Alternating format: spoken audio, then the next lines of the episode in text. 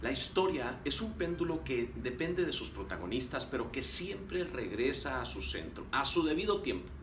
De momento se va hacia el extremo autorizando el matrimonio homosexual o igualitario como desearían que le llamáramos quienes lo promueven.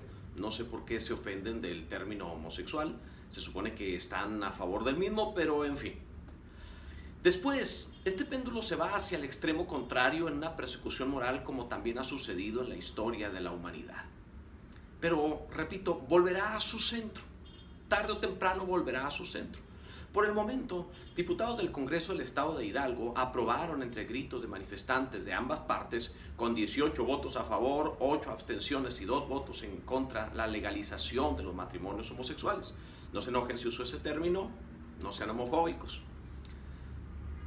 Los movimientos de la comunidad lésbico-gay se esforzaron para lograr esto en la Cámara de Diputados. Fueron como forzar un muelle a perder su posición, pero que de igual manera, así como pasa con el muelle, cuando deja de presionarle, regresa a su posición normal. Así también le sucede a esta clase de leyes. No duran para siempre.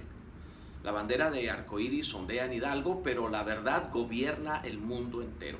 Así que no deberá sorprendernos cuando de nuevo el péndulo retorne a su centro. Mira la historia, siempre es así.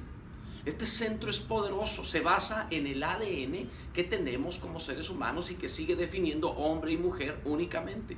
Poderosa genética que prevalece por encima de modas y culturas, de movimientos, de manifestaciones. No puedes ganarle a la vida, esta siempre prevalece.